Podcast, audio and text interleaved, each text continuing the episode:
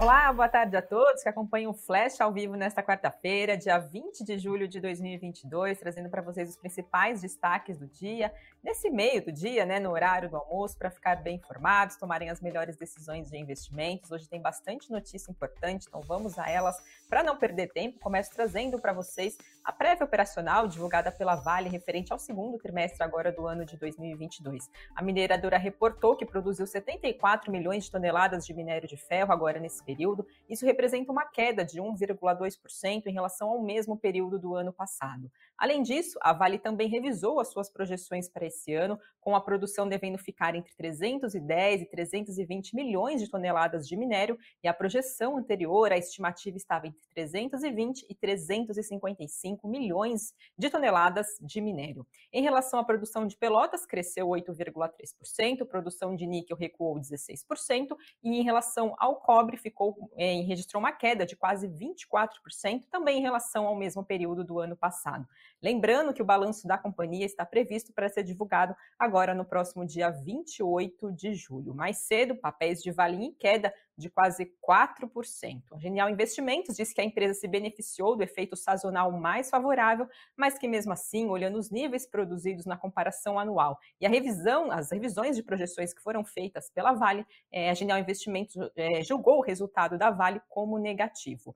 A Itaú BBA também diz que a revisão para baixo das diretrizes de produção de minério agora para o ano de 2022 sinaliza desafios operacionais para a empresa conseguir atingir a sua meta de longo prazo.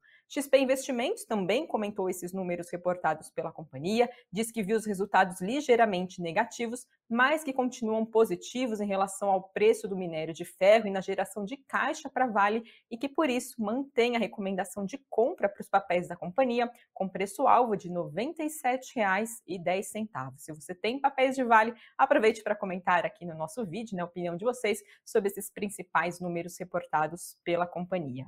Temos números também da VEG, que deu pontapé na temporada de balanços do segundo trimestre aqui no país. A empresa reportou um lucro de 912,9 milhões de reais no período. Isso é uma queda de 19,5% em relação ao mesmo período do ano passado. A companhia diz que no segundo trimestre do ano passado houve efeito não recorrente por causa da exclusão do ICMS da base de cálculos de PIS e COFINS e que excluídos, então, esses fatores, o lucro apresentaria uma alta de 6,6% então agora no segundo trimestre. EBITDA da companhia, capacidade então de geração de caixa, totalizou 1 bilhão 256 milhões de reais, um recuo de quase 10% em relação ao segundo tri do ano passado. Receita operacional líquida passou dos 7 bilhões de reais, uma alta de 25%, e margem bruta da companhia de abril a junho desse ano foi de 27,4%, um recuo de 3 pontos percentuais, também em relação ao segundo trimestre do ano passado. Papéis de VEG hoje em queda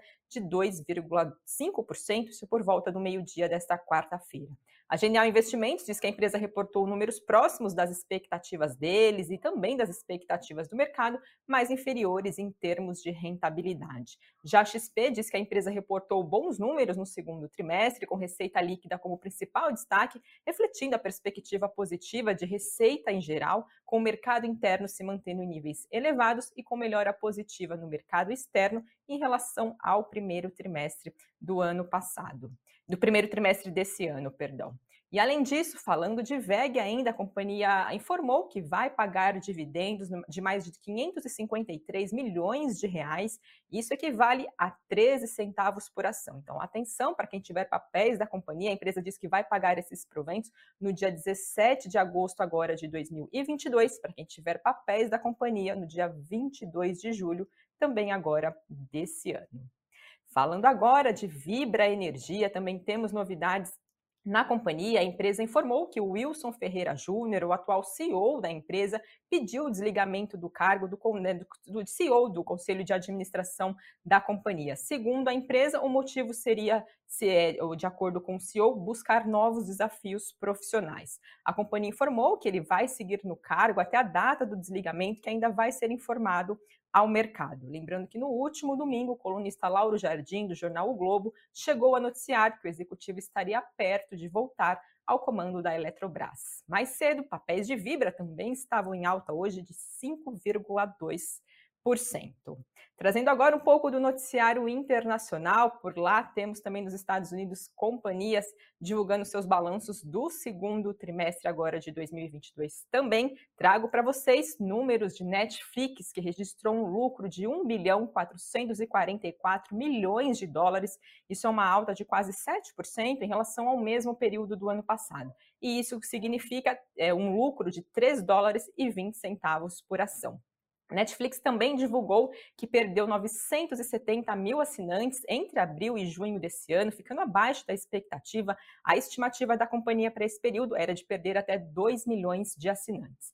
A Netflix continua sendo o maior serviço de streaming de vídeo no mundo, atualmente conta com 221, 221 milhões de assinantes no mundo, e a expectativa da companhia para o terceiro trimestre agora desse ano é que ganhe uma base de 1 milhão de assinantes, então, para complementar esses números que a empresa já tem. E esse resultado, né, essa perspectiva, ficou um pouco abaixo das expectativas do mercado, que esperava 1,8 milhão de novos assinantes para a Netflix. E tal, o BBA diz que, diferentemente do primeiro trimestre desse ano, quando os resultados ficaram aquém das expectativas, os números de assinantes, né, que continuam na base da companhia, superaram as projeções, e além disso, também as estimativas da companhia para o terceiro trimestre desse ano reverteriam uma tendência negativa reportada nos dois primeiros primeiros trimestres de 2022. E que, além disso, a carta aos investidores eh, de Netflix não levantou preocupações com a concorrência, como foi demonstrado no trimestre anterior, então no primeiro trimestre agora desse ano. Passando agora para trazer para vocês como é que está a Ibovespa, dólar e Bitcoin, principal índice da Bolsa Brasileira, recuava 0,23% por volta do meio-dia aos 98.019 pontos, dólar subia 0,08% a R$ 5,42 e dia de alta para Bitcoin de 6,3% aos 24.053 dólares. E como de praxe, a gente sempre traz para vocês os principais destaques do Invest News. Hoje o assunto do cafeína é a inflação.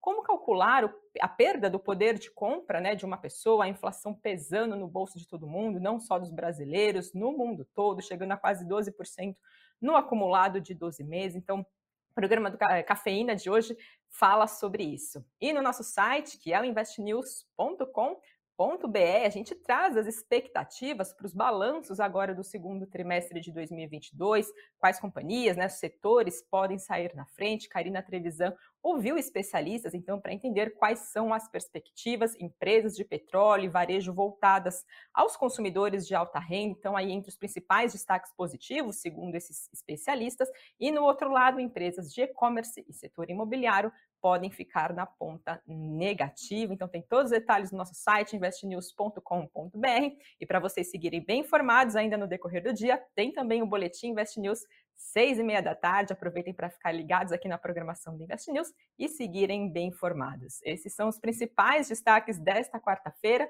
e até uma próxima edição do Flash. Pessoal, uma boa tarde e até lá. Tchau, tchau.